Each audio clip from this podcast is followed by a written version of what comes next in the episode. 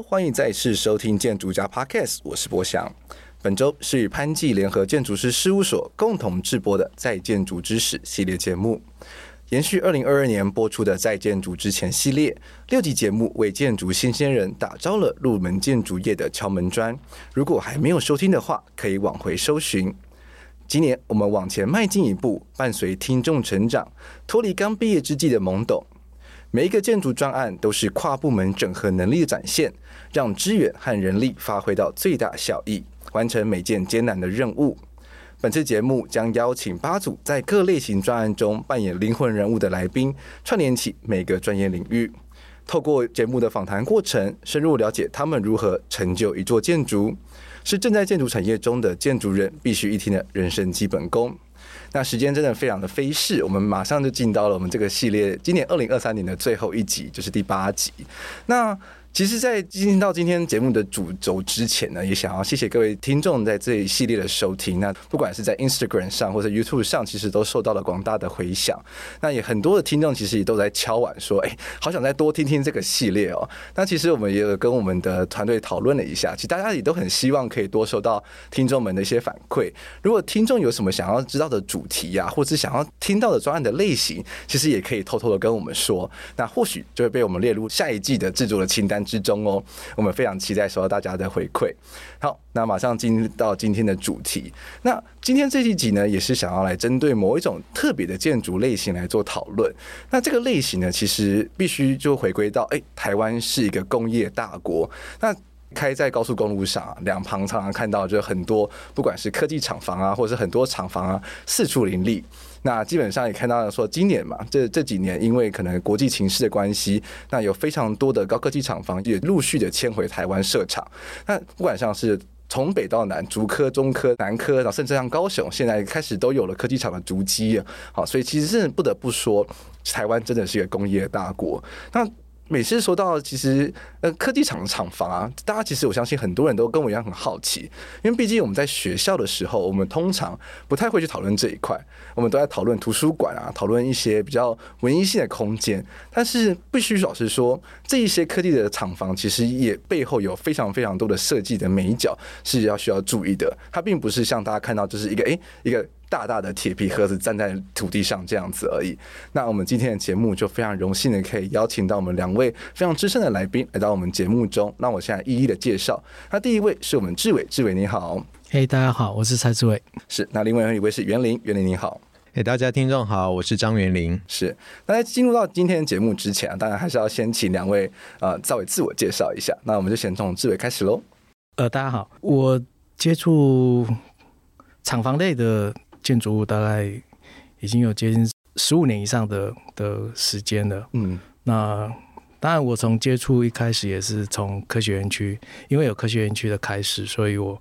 呃开始接触这一类的。那一开始是标准厂房，就是非常小的规模，它做完以后就是交给一个比较小型的公司，啊，他们租用一些单元，那开始在里面做一些研发或者设计，或者是生产一些小型的东西。那之后，慢慢的台湾，呃，整个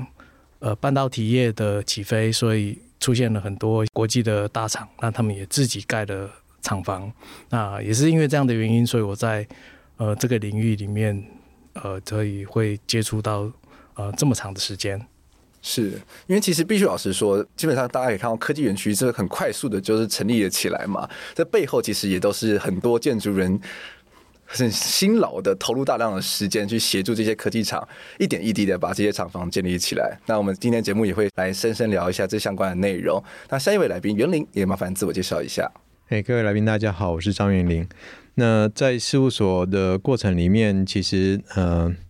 从生产生活或者是从呃生态这各方面来讲，其实我们接触的领域都有涉猎。那从呃科技厂房来说的话，那基本上。呃，在我们建筑的生命过程里面，其实跟台湾的整体的经济的发展，其实是我们很有幸可以一起来同行，来针对呃台湾的各种竞争力上面能多所帮忙。那我们都知道，呃，建筑是呃我们生活的容器。那其实，在工业厂房里面，它其实也是另外一种，其实大家必须要花很多时间在里面去生活或从事生产的一个场域。那所以我们在这里面也呃花了很多心思，怎么样让在里面呃至少一天可能会达到八小时以上的这个空间啊，能够比较舒适的在里面呃工作跟生活这样子。嗯。园林提到一个很棒的点哦，就是其实每一个工厂其实就有点像是我们每个人大家习惯待在的，不管像是事务所啊或办公室里面一样。其实是类似的，嗯，其实一天就是八个小时以上，对，所以它某种程度上变真的就是你跟你生活的容器。那如何在一代一代的不断精进的建筑空间中去提供这些员工有个更好的建筑的空间，那也是我们今天会讨论的重点之一。是，当然进到今天的主题之前呢、啊，我相信对于很多听众来说，其实对于这些高科技厂房其实不太会有印象，就除了我们可能开车啊，或是。经过一些厂房，看到一些很多可能烟雾冒出来啊，或者是很多铁皮工厂到处林立之外，其实对他们没有什么概念。但是，我就想想问志伟说，像是我们现在常看到的一些科技厂房啊，它到底会多大呢？呃，我大概统计了一下哈，就是如果以呃一个足球场来看，足球场大概就是一百一乘七十公尺左右。那我们目前的科技厂房大概都都会落在。两百二十公尺乘以两百二十公尺，就是大概一个正方形这样的尺寸。那如果以这个面积来看的话，大概就是足球场的五点多倍。嗯，哇！所以也就是说，我们的呃去巡视工地的时候，大概左去右回，至少都是一公里以上。哇，真的就是有点像是体力的锻炼一样。对。而且刚刚志伟提到的是一颗 fab 哦，我说我们刚刚提到的是像是某种类型的半导体的生产厂房嘛，就这么这么的巨大。以前我们立面是用公里算，用公里来算的。对，比如说一个厂房两百乘以三百，嗯，那它是一个呃面板厂做做荧幕的，所以我们就在笑说，我们画立面图的这些东西算起来的话，其实呃它的尺度上面是非常超人的尺度，嗯。嗯其实很多时候在做这些厂房的设计的时候，因为我自己本身就是刚好也在类似的专案上去在做工作，所以就真的有时候画一画图啊，都会有点丧失那个尺度感，就觉得说，哎，好像哎六公尺、十公尺，好像在那个画面中，这感觉起来就是小小的而已，看不到的尺寸。对，看不到的尺寸，然后直接拉拉拉一拉，发现说，哎，那其实是人的好几倍大，哎，对，或者是等到实际盖出来的时候，可能现场回馈了一些施工的照片的时候，我想说。哇，我们画了一个基坑，然后是人直接是整个埋在里面看不到的这样子，嗯，就是这么这么的夸张，所以真的很难想象说，其实如果对比一般的住宅来看的话，其实一个生产厂房或高科技厂房的那个尺寸，真的是非常非常的巨大的开发耶。没错，是这样，嗯，真的。那其实如果像是我们想要投入到一个像这样子的一个生产的一个流程之中的话，其实因为。很多时候啊，就是这些厂房，他们其实都会有很多可能生产或者一些工进上的需求嘛，所以必然是说，我们建筑师在这配合这些业主做做设计的时候，它的设计流程是不是也会跟一般的专案不太一样？那员林不知道这部分有没有可以跟我们分享的地方？呃，在设计流程上面，呃，我想是这样子，基本上哈。就是我们做这些东西的时候，它可能会有一些呃参考的大小。那流程上面很很大的不同是在于说，它可能会走在先先有一个架构性上面的大小去做它这样。那所以意思说，我们就回到呃所谓快车式设计上面来来去看它。它基本上是它先跟你讲一个量，那你可能会有一个先前呃曾经发生过的一个大致上面的量体的大小，然后所以你可以在比较短的时间内提供呃业主一个所谓的发包的文件。那最主要是因为这样的关系啊，就是他必须要在呃一定的时间里面去大概规划他所需要的土地的大小。然后针对这个部分呢，会要去算出它所用的用钢量等等这些断面尺寸。是，那以至于它会分非常多的阶段来去执行它。这是我觉得跟做一般呃相对来说比较小一点点案子上面来说很大的差别。这样，嗯嗯，是没错。志伟呢？其实呃，因为毕竟都是建筑人，那他在所有的过程里面，从一开始的基本设计，然后到呃施工图的发展、执照图的发展，其实所有的顺序他也都必须要走过一轮。嗯，没错。那唯一的差别是，它的启动必须是非常的快，因为它也是在抢所有的市场商机，是，所以它尽快必须要赶快把它的工厂呃装置好，然后才能够开始生产。是，才能够会有收益，所以呃，他们比较不太能够像我们一般类型的专案，我先有个想法，然后跟业主讨论，讨论完以后，我们就去申请个执照，那执照都下来了，就是等于是大势底定了，那我们就可以开始画施工图，那画完施工图，现在开始施工，但是在这种呃科技类厂房，它比较没有办法。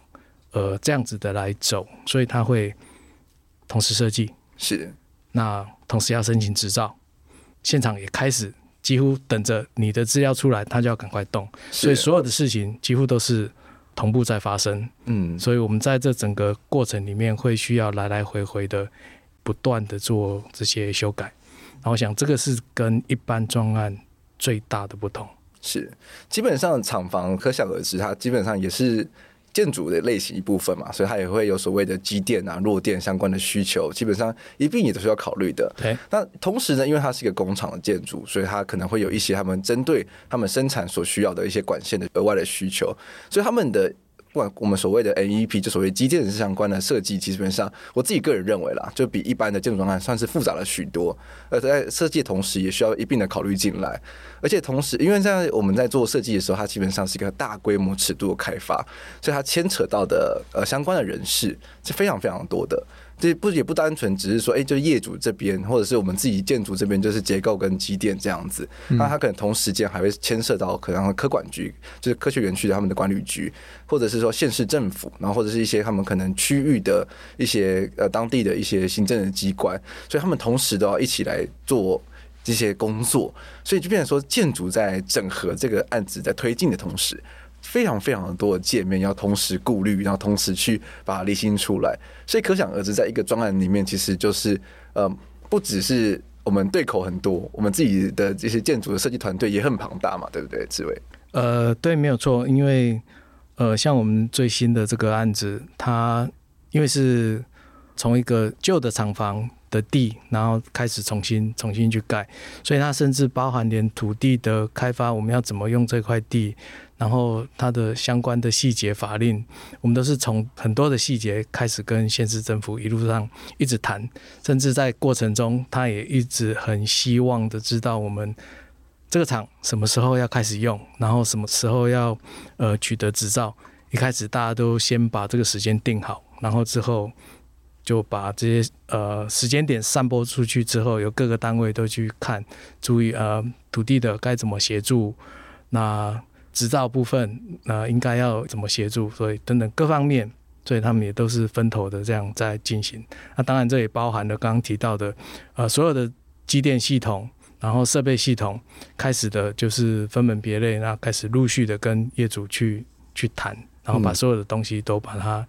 呃。至少第一个版本先把它给拟定下来，然后才能够再做后续的修改、是发展。没错，那其实像是刚刚公部门嘛，就还包含像是水啊、电啊等等的，就变成是说哇，一个土地开发的时候，其实真的顾虑的面向真的非常非常的多。呃，对，没有错。嗯，嗯对，其实我自己在参与这个这个专案里面的时候，我自己个人觉得最让我印象深刻的地方是，很多时候 milestone 是直接定在他们要生产完成的那一天。往回推，然后就是跟你说啊，你们建筑有多少时间，然后要盖完这样子。然后常常看到那个时间点的时候，就想说怎么可能啊？因为毕竟我之前工作是在在做机场设计嘛，所以我们的 milestone 定的都非常非常的远。比如说像是我之前参与的高雄机场，它的第一期完工是定在二零三五年，然后那基本上是。二零三五，对，还有还有十二年，十二年之后的事情，嗯，对。但是我现在的状态上就不完全不一样，它可能就是可能明年或隔年的事情而已，所以就是那个时间的 deadline 就是很近的，所以你会感觉到很很强大的这个恐惧感吧？我可以我可以这样讲嘛？就是会有很强大的恐惧感，是说第一时间就想说，怎么可能？一栋建筑也好歹也是这么巨大，像刚刚志伟讲到的，就是。五倍大的足球场的建筑，可能在短短的一两年之内要完工，可以启用，然后人员都可以进驻，机台都安装完成，这样要完成生产，这背后真的是一个超级超级不可能的，算是惊人的工作吧。我觉得像是 Discovery 频道应该要来针对这个部分来拍一集节目，去揭开揭开到底有什么办法，一栋建筑可以 这么快速的落成。对，因为这里面还有一个是我们比较不会去想的，就是呃，对业主来讲，他除了跟我们说呃房子什么时候需要盖完，然后什么时候开始启用，它的背后还有一个主要最大的原因是，他所有的设备必须要先预定。是。因为这所有的设备都是世界上唯一的，所以他一定要跟人家先定好所有的时间。那一旦这些设备开始生产制造完成之后，时间到了，他就是交货。是，所以意思也就是，他就上现场了。对，他就已经到现场了。所以你没有房子的时候，那就完蛋了。这设备也不能餐风露宿丢在外头。是，没错，不像钢骨一样，还可以说哎，暂置在外面。对对，但那个设备大概都是我们房子的好几倍的价钱，嗯嗯嗯、真的很惊人呢。嗯，那想好奇想问问看原理，就是针对这种快车式的设计啊，之前在参与的时候有没有什么样的感受？就是如同你刚刚的感受是一样的，就说哇，这个这样这样的时间点上面。呃，我们在专案的成员里面，自己私底下会笑称：“这这是快车吗？这是撞车式设计吧？这个这个部分轮子还没装好，车就要跑了，这这怎怎么怎么跑法这样子？”但是呃，参与过一一阵子之后，你会发现到一个呃事实，这个事实是说，哎，你会发现到说，这个东西它可以做的原因。其实就在于说，这些所有参与过的这些同仁，呃，甚至是跨部门，其实也不是建筑本身，甚至也不是业主，而是政府部门这些人共同促成的一个结果。说实在，这就是台湾竞争力的来源，以至于说我们才有可能去站在建筑师的立场去帮忙，就做自己能够做的事情。嗯，对，是因为其实我觉得建筑师很大一个工作，其实是协助。业主去厘清可能性嘛，是，所以我们很常会帮业主去做很多的 study 的方案，不管是针对基地条件的，或者建针对建筑本身的方案。那因为每个基地其实都会非常的特别，尤其是台湾就山居多，所以其实很多时候在开发的时候，我们其实还会有很多的现实条件需要去面对。是，所以变成是说，建筑师要如何去很快速的可以去很。清楚的厘清一个基地的状况，我觉得是这个快车式设计之中，可以非常非常挑战呃每个设计师脑袋清晰程度的一个事情。就很很多时候，你可能还没有想清楚，现场就跟你说：“哎、欸，图我要了，对我要跟下去了。嗯”对，自我笑了，自自己相信应该很有同感。对，因为呃，确实啊，就是。呃，这一类的半导体厂房，尤其台湾目前走到现在的状况，就是他做的事情很多都已经是世界上独一无二，所以你根本没有前例可以参考。是，所以在这个情况下，就变成我需要有一批非常对这个领域还算熟悉的人，那他可以掐指一算，大概知道，哎，这个新的基地我大概要怎么塞进去，那个规模应该大概要怎么怎么配置。是，那这就是。从过去累积下来的经验，所以他可以比较大胆的去做这样的假设，然后跟业主讨论过之后，嗯，然后把它给定下来。是，所以这个也就是，嗯，也许也可以讲说，为什么我们会跟别人的差距越来越远，因为我们一直在做一个别人不知道的东西，甚至连我们自己也都还不知道，可是我们就必须要做很多的假设，而且要让这个假设是未来是真的可以用的。是，嗯，所以居然是说，这种快车的沿路上，其实也是有很多的擦撞，嗯嗯，亲身体验也是这样子，所以其实我们也都是在这沿路的过程中，不断的去跟业主，或是跟各个窗口去。讨论协调，然后去把这栋建筑物的到底该是什么样子给摸索出来。对，这之中因为有有太多变数，大家都是一同在设计一个世界上还没有存在过的建筑，嗯、或者是世界上还不清楚说到底要该怎么设计的建筑的模式。嗯、所以，变成是说，我们建筑师在这之中就像是一条滑溜的泥鳅一样，想办法去加速这个这个这个过道了，然后同时把这个整个。所需要的资讯给理得非常的清楚，然后去让现场有办法去比较好的实作出来。因为毕竟我们建筑师就是刚好是夹在可能现场跟呃业主之间的一个一个很重要的核心人物嘛，所以我们必须要去整合全部的资讯。那如何去把这些资讯给妥善的、完善的整合出来？这其实就是我我自己个人认为上在推断这个专案中非常重要的 database。嗯，但也真的是借助说，哎，我们过往有很多建厂的经验，所以才有办法去比较好的去做出相对应的临场的反应。那不然，如果假设说，哎，一个问题抛给你，然后跟你说明天就要，很多时候你如果我们假设没有这些 database 在的话，真的很难去快速的去反映出来。嗯。那谈到像是这些生产类厂房的建筑啊，其实我们刚刚其实园林在节目之初其实也有提到说，其实它就是一个生活的容器。那很多很多的员工其实也都会是在这这些大型的生产厂房里面待一天八小时的工作的时间。那我也很好奇是说，从我们过去常看到的一个就是很单纯的铁皮屋，发展到我们现在看到这些呃五花八门的科技厂房，这背后演进的过程，我们设计脉络上是不是有什么转变呢？嗯，我觉得很大的转变是在于说，呃，以前以铁皮而言，我们应该可以想象，就是呃，父执辈那时候还是家庭工厂的一个时代，有就好，快就好的一个状态，打就跑。那所以他必须很快的去把一个空间组出来，然后开始去接单生产之类的。但是在呃。我们开始介入到这个行业里面，开始呃，台湾经济起飞到一个程度。那针对这些的生产的环境，我们也开始关切到，应该说业主本身，业主怎么样去打造一个让他们来这边工作的员工有一个比较相对来说是一个舒适环境。因为说实在，呃，在外工作人能够在家里面待的时间其实不多，是回家的时候其实都在睡觉，所以你真正在清醒的时候。呃，比如说一周五天的状态里面，其实你工作环境其实是基本上是生活的，不能说是全部，但是真的是大部分，就是你在呃清醒的状态。所以所里面事务所在针对这些东西在呃操作的时候，其实开始你会发现到，呃，一个专案你做到第二期、第三期的时候，你会突然发现到说，其实你在跟业主一起成长。是啊，比如说你会生产一个东西，然后业主说：“哎，这个部分就是我们的 DNA。”所以当我们去接二期的时候，你开始会非常的头大，说：“哎，他 DNA 到底是什么？”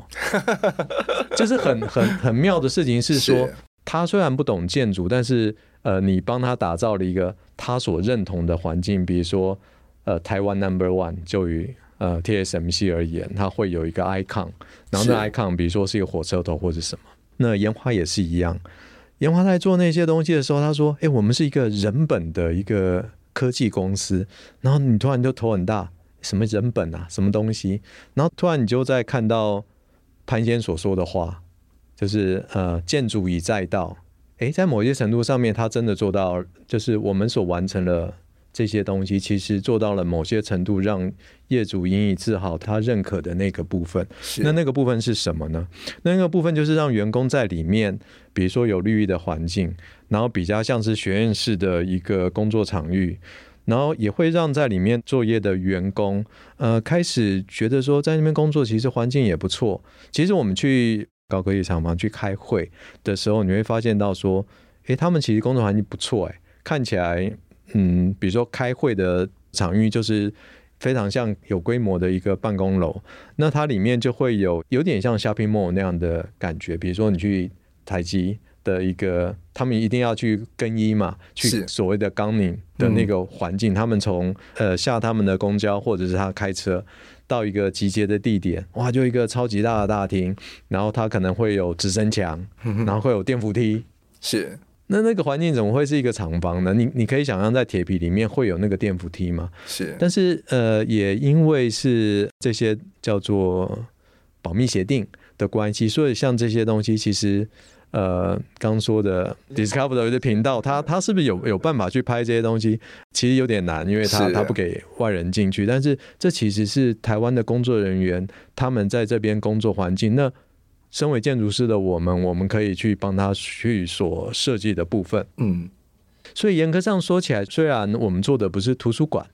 但是我们呃所处理的那个空间环境，其实呃复杂到一个程度，有些部分是我们没有办法去接触的。比如说刚刚你说的那些呃盒子里面的部分，是那些制成部分，我们我们不懂。但是我们提供给他的是把这些这个人员动线可以串联的那个部分，是我们可以提供的，然后以及所外加的呃所谓企业形象的这个部分，是我觉得建筑师在这样的工作里面，比如说在哪一天你的业主跟你讲说，哎，你不要乱改，哎，这是我的 DNA 的时候，哎，你知道了。建筑师可能碰触到某一个部分，然后那个部分是被他所接受的。那我觉得那个东西，呃，应该就是我们建筑设计有一点点成功，或或者有点欣慰的部分。是，虽然那个部分是，哎，对不起，你在外面看不到，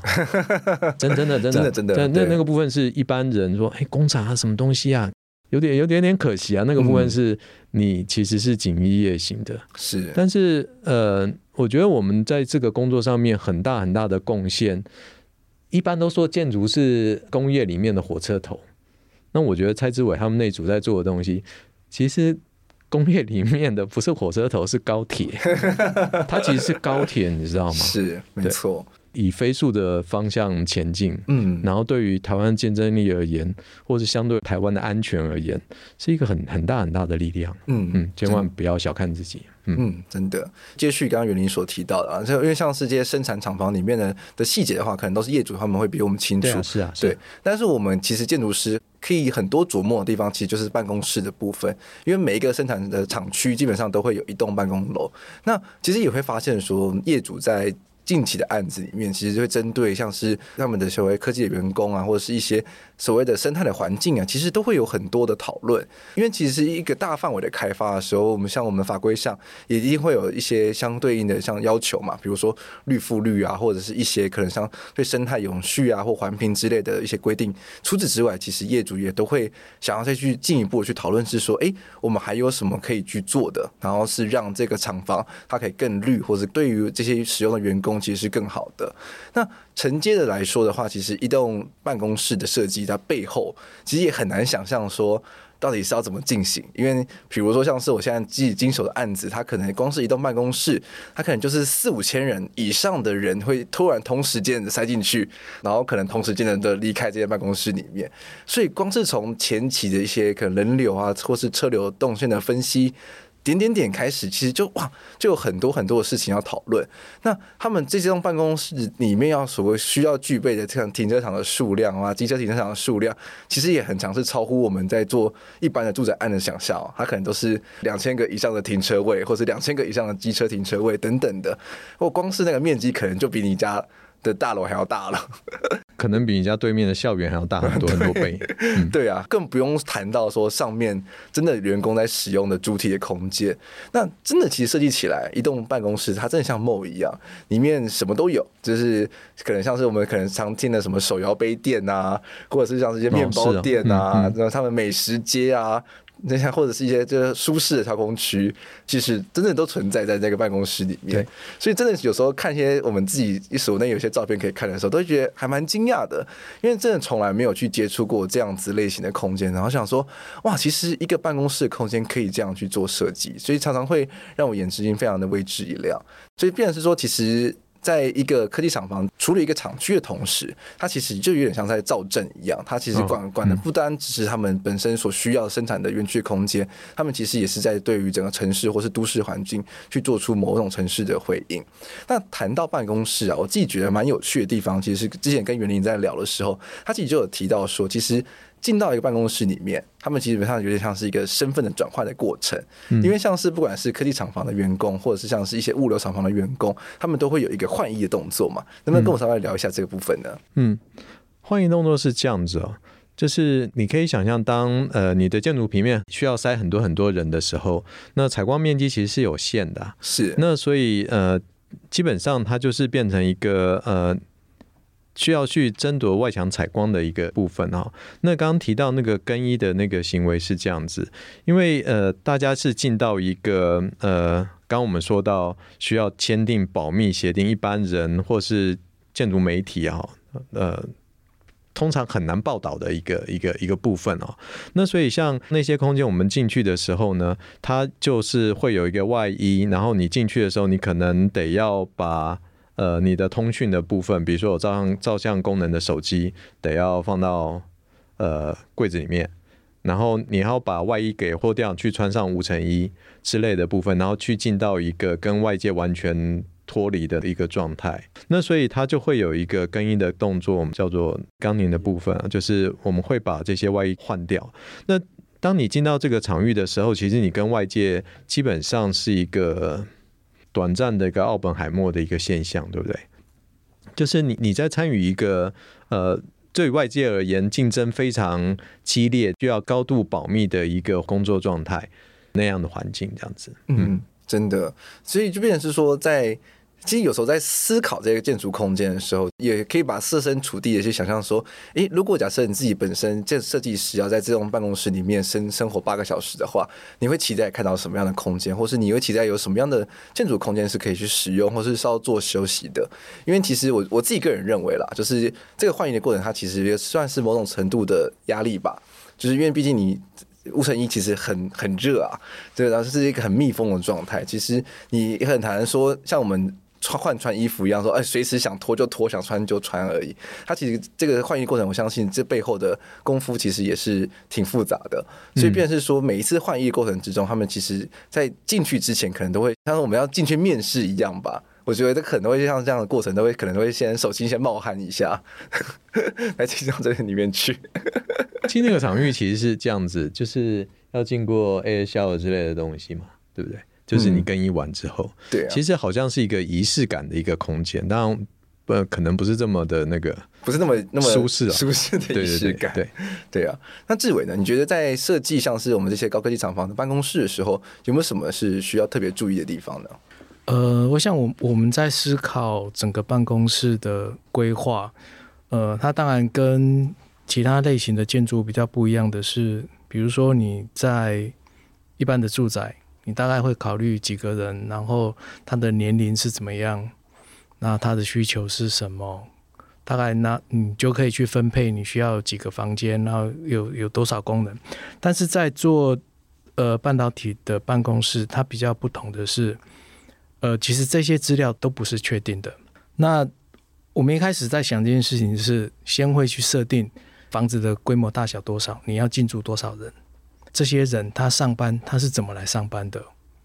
他是开车还是他是坐巴士？哦，是怎怎么样进到这个厂房？那开始这些人进到工厂以后，因为刚刚也提到嘛，他们大概一关就是可能被关个至少八小时以上，那绝对都是超过十二小时。所以我们就去开始去想说，哎，那这些人进来之后，他被关了这么长的时间，他的基本需求也必须要满足啊，比如他至少三餐嘛。那他这么长的时间里面，是不是要给他一些活动的空间？那他因为这么长的时间都在这里，他也没有回家，那是不是呃更夸张一点？他要不要考虑一下？那他昨天换洗的衣服要不要带来这边？我们也顺便帮他处理一下。是，所以他会有很多的部门是因为这样的原因就开始产生，所以他们会有一个非常强大的诶福委的组织。他们是一个 不是不像我们是一个服务性质的，他们是专职的，所以他就在思考专职的福委，对专职的福委在思考 思考这这件事情哦，我要争取到多少的福利，然后我应该要怎么样子的的规划，所以很多呃会跟其他办公空间会有这么大的不同，主要就是考虑这些人一旦进到这个空间里面，我应该照顾到他。哪一些细节？那这些细节一旦被列出来之后，你就会发现你要有健身房，嗯，你还有美食街，那甚至你还有简易的银行，哦，银行都会在里面开放一个时段，那让你去办一些简单的手续。那甚至我们在这个厂里面，我们还放了，我们以前可能叫鉴宝室，但是对这个这么大型的公司，它不是。健保室，它真的是一家诊所，哇塞，是有医生进驻的诊所，是，所以你可以去想象它的功能其实是真的是非常的完整。所以我们在考虑这个一开始，呃，比较前面阶段，几乎都是在讨论我们有什么行为，是，那我们要解决什么问题。嗯，那把这些东西都谈得很清楚之后，我们才会开始去想说，好，那既然要解决这些问题，我需要多少的空间，我要怎么样子的配置，是，那慢慢的一步一步把它捏出来。嗯，那当然另外一个是，嗯，因为毕竟他们都是比较大型的企业了，那就像我们穿衣服一样嘛，毕竟我已经是个大大企业，所以我表现在外面的我也不能够太寒酸。所以呃，那在某种程度上反映到法令上或者是生态环境的这些议题上面的时候，他也希望做一些回应，嗯，呈现在外面，让人家看到的是比较正向的，而不是只是一个很单纯的，我就盖了一个房子，然后做个生产，那就没有了。是，他们想了蛮多的这样的。嗯的问题，嗯，是因为毕竟一栋建筑其实落成中某种程度上代表就是一个企业的形象嘛。我相信很多大企业在在城市里面盖建筑的时候，一定也是在想同样的事情。那对比到科技厂房那边去的时候，他们就更是代表是那个厂的门面，因为毕竟大家。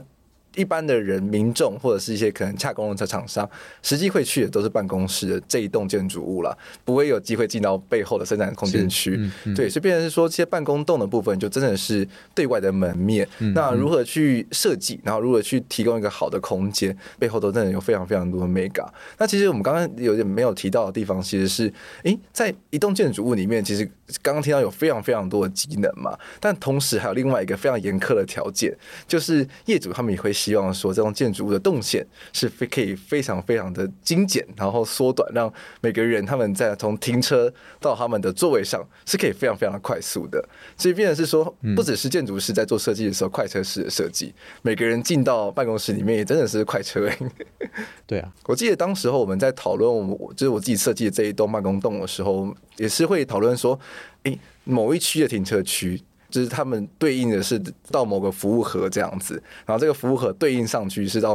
某部门哪个部门或者多大范围的办公室，嗯、他们其实都会去算这些人流的。你不得不算啊，因为假使当然我们不知道他们年薪多少了，但是假使你把他的那个时薪除下去的话，是你会发现他必须赶快到岗位上面，赶快去生产。是对。不太可能说什么哦，让他在那边等电梯等十分钟这样子，不行。他们可能电梯都会说，哎、欸，十几秒就有办法达到了，不可能在你说哎十分钟等电梯这种这种事情发生出来。对啊，所以就是光是想要说一个同时五六千人或者是甚至更多人的这些人流同时塞到一个办公室里面的时候，这背后的的设计所需要处理的量也是非常非常多的。嗯，那我同时在设计这栋建筑物呢，其实刚刚其实两位都有提到是说，因为它是在里面要待非常非常久的时间嘛。嗯，那如何让这些在使用空间的员工可以感知到外部的时间这件事情，我自己觉得也是蛮有趣的一点。那因为像是我们事务所有做过很多不同类型的办公室嘛，那要如何用建筑手段去让员工可以感知时间呢？因为这边有什么可以分享的吗？呃，要跟各位分享一个呃。纸上建筑啊，就是后来做了做了两年多之后，他没有做成。是，但是在那个案子上面，我觉得非常有趣。它是呃晶片研发的公司的一个办公室在，呃新竹。那就是陈如刚刚所说的，就是因为呃每个工程师他的产能或者他的那个薪水上面是非常惊人的，所以就于办公室的要求而言，他们希望呃这些的工作人员停完车，开他的保时捷或者不知道什么样的跑车到地下室停完车之后，很快的就有几个很大的服务动线就直接上他的工作岗位，因为在那样的工作场域里面，它的一个特征呢，使用单位他希望它的平面是非常非常大的，那也就是说他们需要在一个很大的范围里面去塞很多人，但是大家都知道，在做办公室规划设计的时候，在一个这么大的平面里面。它的通风采光，当是一个很大平面的时候，它要怎么样去规划？那你会发现到说，你你平面怎么画来画去，它就会产生一大堆很黑很黑的空间，太阳光是没有办法照进去的。所以在建筑设计上面，那时候有一个呃同事有提出一个想法哈，就是它有点像是呃叠叠乐的一个概念哈，就是叠来叠去叠来叠去，在四个超级大的一个中庭里面去做转换。那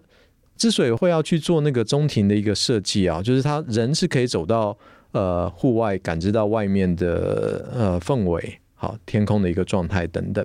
但是同时，大家又可以想象，它是在一个管制区里面哈，所以在那样的一个平面里面呢，它就可以在里面去游走。然后呃，同时呢，因为有那几个比较大的采光的一个所谓像采光中庭那样的一个部分，那个平面最后画起来有点像是一个海绵啊，上面被打了很多的洞，然后这些洞呢，平台平台之间的穿插啊。有点半户外的一个空间，它其实，在办公室里面是可以感知到，呃，外面到底现在是白天还是晚上的一个转换。所以在那样的一个状态里面，呃，其实同时解决了业主希望啊有一个单层平面最大化，同时呢，对又可以解决里面通风采光跟那个垂直动线非常快速到达它座位的一个要求，嗯，是，这真的是很难的一件事情哎。那个平面蛮有趣的，就是整体空间的效果做起来，我觉得是蛮妙的一个东西。嗯，真的，因为要同时去拿捏就是空间的效率，然后同时又要去顾忌说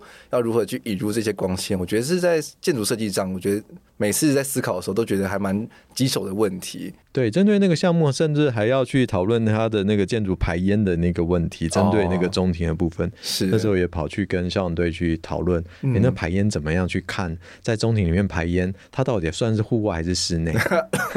就开始大家都头头昏脑胀起来，嗯，因为那个建筑形态有点特别，嗯，真的，因为当一个建筑超乎我们非常习惯的尺度的时候，其实很多事情的思考的脉络，对啊，都会变得不太一样的。对我自己可以对比的，就可能像是我们这种机场。设计啦，它是很多时候，因为就已经大到无法用一般常规的法规去检讨了，所以很多时候就不管结构也要外审啊，或者什么也要性能化审查。对啊，就是一直要去请教专家，看他们的看法是什么。对，就变成说很多时候的检讨就都不是走一般正常常规的法规来来检讨了。嗯，对。那志伟呢？我们目前还有另外一个处理的方式啊，就是关于呃采光或者是时间上面感知。呃，我们的处理方式是把最外围的空间留给一般的员工，是，所以也就是一般的员工，因为他需要的面积其实是最大的，那把他们集中起来以后，把所有的这些呃外围的空间全部都给一般员工，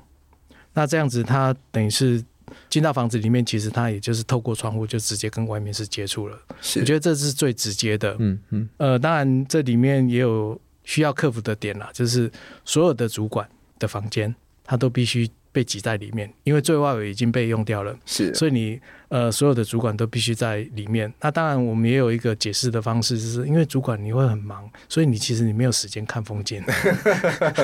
所以把最里面的空间给主管，然后甚至给呃一些会议室，因为会议室它也其实也不希望受到这些光线的干扰。是，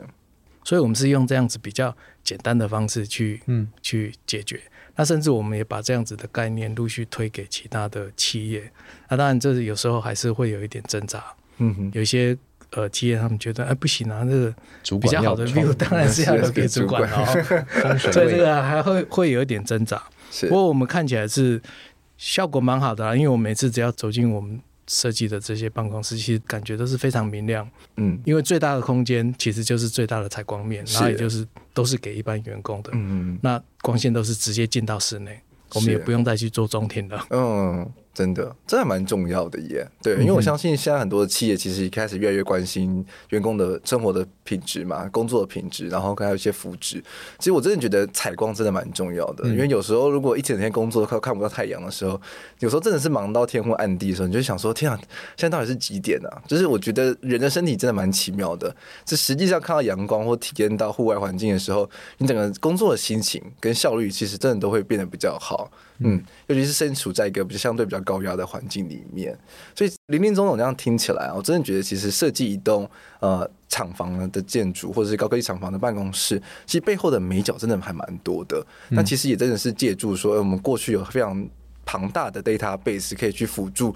让我们可以去走在比较前面的去预测说他们大概会如何去做配置的规划。嗯，因为其实我自己个人。呃，在整个专案执行中，我觉得自己还蛮深刻的地方的时候，是因为同时要走太快了，所以我们建筑师的同时，他可能会有非常非常多的平行包，同时在一起进行着。所以有时候我们其实建筑师也是只能提出一个对于室内空间的想象，那试装的执行者他可能又是另外一包的设计团队，或是甚至施工团队这样子。所以这中间要如何去把每个平行包的进度拉齐，然后让现场可以。完整的诗作出来，我真的觉得这个背后真的是太奇妙了。对，从我们的经验里面，嗯，就是刚刚提到这些跟所有的分包，那甚至跟业主的所有单位，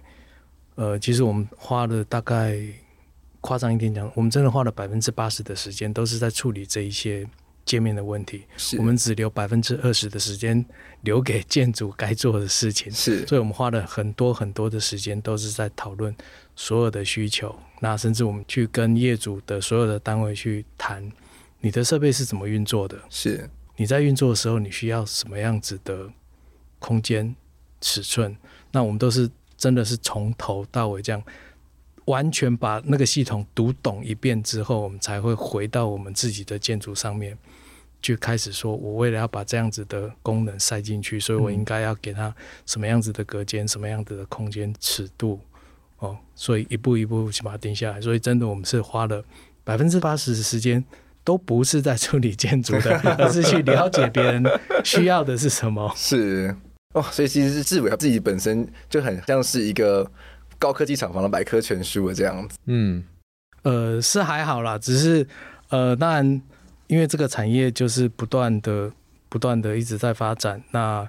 学校的同学也陆续不断的在毕业，所以也会投入到这样的一个产业里面，呃，所以有时候建筑师的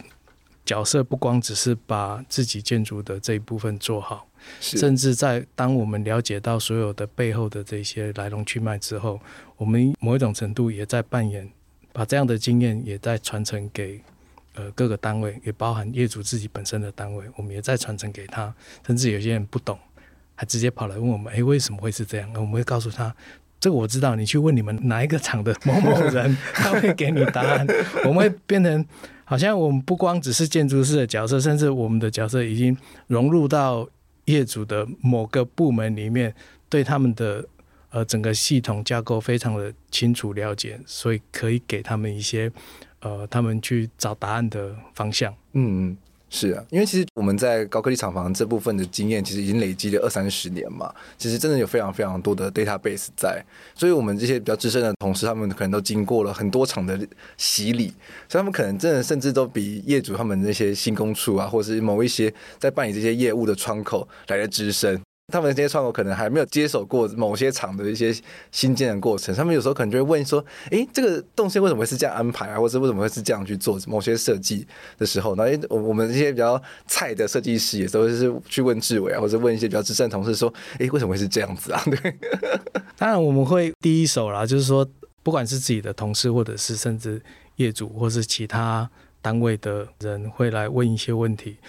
我们当然会先从我们知道的角度先跟他说明，是。那之后再会介入到，比如说，呃，你实际要想要知道更正确的一些答案的话，嗯哼，那你们可以去找，呃，你们公司的某个部门。我觉得这是最奇妙的地方，对，反而是我们去推荐他说，哎，你找谁才会得到一个更正确的答案？但是我基本上我已经知道了是哪一些什么样的状况，嗯、甚至有时候他们还说，哎，那个人是谁？我说来，我有电话，我告诉你，你们公司的某某人，他的电话是谁？真的太奇妙，所以真的不得不说，很多时候在做高科技厂房的时候，背后就很像是，很像是一个冒险游戏吧。我觉得，就真的有非常多的关卡跟新的挑战需要去面对。我相信，对于很多听众来说，其实每个建筑专案都有类似的状况啦。嗯，我自己个人认为，很多的建筑新鲜人刚投入职场的时候，其实最大的困难点呢，后来会发现说。我为什么我做设计时间变得这么的少？我很多时间都在处理别人的问题，这样。已经讲的是二十八十。对啊，所以必须老实说，很多时候的工作，因为毕竟建筑师是一个整合的角色，所以我们真的是需要花很多的时间去努力的去理清每个人的状况。而且我觉得，其实很多时候建筑师必须要比别人还要再清楚他们的需求，你才有办法去做一个比较好的整合。而不然的话，因为他们有时候可能会反过来问你说：“诶，为什么会是这样子？”但是如果你没有了解状况的话，你可能也答不出来，那就会又又会又会被质疑，这样说：“诶，为什么是这样设计这样子？”因为其实每一个。参与的元素，不管是每个顾问提出的的东西，它其实都会变成是设计的一个部分，而不单纯只是说一个好看的造型或是一个很酷炫的外墙，它是设计，而是一整栋建筑的每个 component 每个元件，它都是设计的一部分。所以很多时候，其实使用者他们除了外观看一个，诶、欸，很壮丽，很。气派的建筑外观之外，他们实际在使用空间的时候，也会有很多的 complaint 啊。他们反而会去根据他们使用空间的一些体感或体验，或者他们看到的东西，一些比较细致的东西，反而很常会实际的去影响他们的一些空间的感知。那也会反馈跟建筑师说：“哎，为什么设计成这样子？”那你你也不能是说啊，因为那是某某顾问的要求啊，等等的。但也都是反馈是说：“哎，那我要如何去做个比较。”有效的整合，然后去妥善的安排之后去反馈回来。所以不得不说，其实建筑师这个工作在这部分就还蛮吃紧的。嗯，嗯真的。那员林呢，我有点好奇，就是你在进行这些专案的时候，有没有什么可以跟我们一些建筑新鲜人的想法？针对这些事情的话，我觉得，呃，假使大家做这些东西啊，我觉得应该抱持一个这样的信念啊，也就是说，其实呃，建筑有非常多种形态。那但是在这种我们现在在做的这个类型里面，就我个人而言，我觉得比较特别的部分是在于说，我们其实，在参与别人的工作，然后我们怎么样让自己能够做一个很好的转译。就是理解他们的需求之后，我们能够做出最好的回馈。那这个部分是我觉得在参与专案的同仁里面，呃，可以去思考的部分。这样子，嗯、真的、嗯、没错。那其实因为袁林他本身自己有参与过专案的类型也蛮特别，就除了刚刚提到的高科技厂房之外，也有物流相关的嘛。嗯、那物流有没有什么跟我们刚刚提到的高科技厂房稍微比较不一样的部分呢？呃，首先就衣着的状态是不一样的，他们没有钢领，就是没有 不用去五层室。对，就是呃，在物流上面，我觉得一个比较特别的部分在于说，其实呃，我们说货畅其流好了，是那个部分，其实有时候不仅仅是在讲呃货物的流动，其实它有时候也在讲空气的流动。呃，我们在处理呃所谓的这些物流业里面，它里面的表征来说的话，就是它里面的工作人员其实厂房非常非常的大，但是里面的人异常的少，你当然很少看到人。那当然以后呃，或是最新的这些物流业里面，其实比较多是搬运车或是无人工作的这个环境。是在那样的环境里面，其实我们比较像是做一个很大很大的一个大冰箱。然后真正困难在于说，这个大冰箱里面呢，你怎么样可以用很少很少的空调，然后可以对那个空间做相对舒适的工作环境，同时又可以让那些的呃货物能够保持在一个相对稳定的一个状态。所以在现在我们做这几个项目里面，我们比较在做的一些东西，其实是在做，比如说地道风啦，比如说我们在讲。人员很少的时候，那它的空调状态应该怎么处理？所以我们在扯的一个部分在讲说，诶，我们在做的是精确空调的意思是说，你知道再去做这些所谓物流的时候，里面的工作人员他最主要都是在理货或在清点这些的部分，然后他们会有一些呃所谓的工作的台面，那只有在那些区域里面，诶，它才会有空调。是其他的部分其实它也没有在那些部分在跑的时候，其实就。用的反而是呃外气遇冷的一个方式，而外气遇冷的这个的机制，其实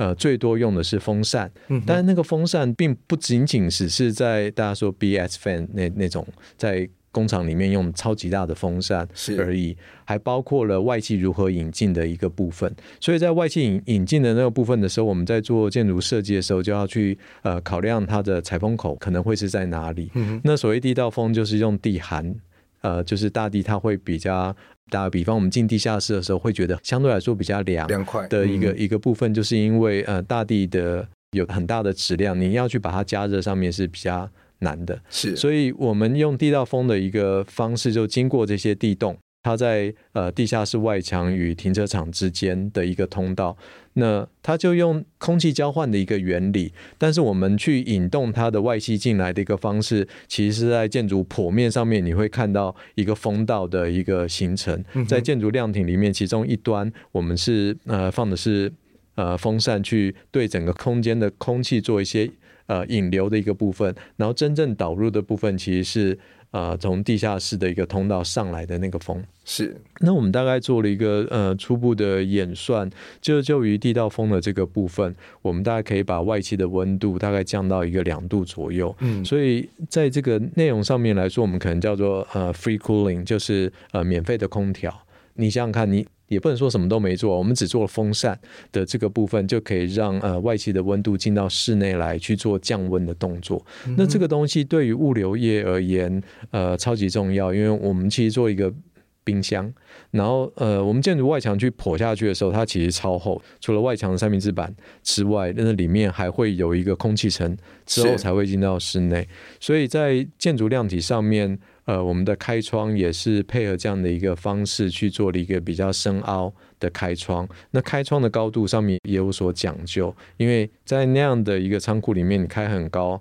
其实什么也没照到，对，那反倒是呃工作人员他所谓的视觉高度上面，才是我们在开这种，所以我们开窗上比较多的水平带窗的部分，也是因为这样这样子来的。嗯、所以我们在呃货架的配置上面也会跟呃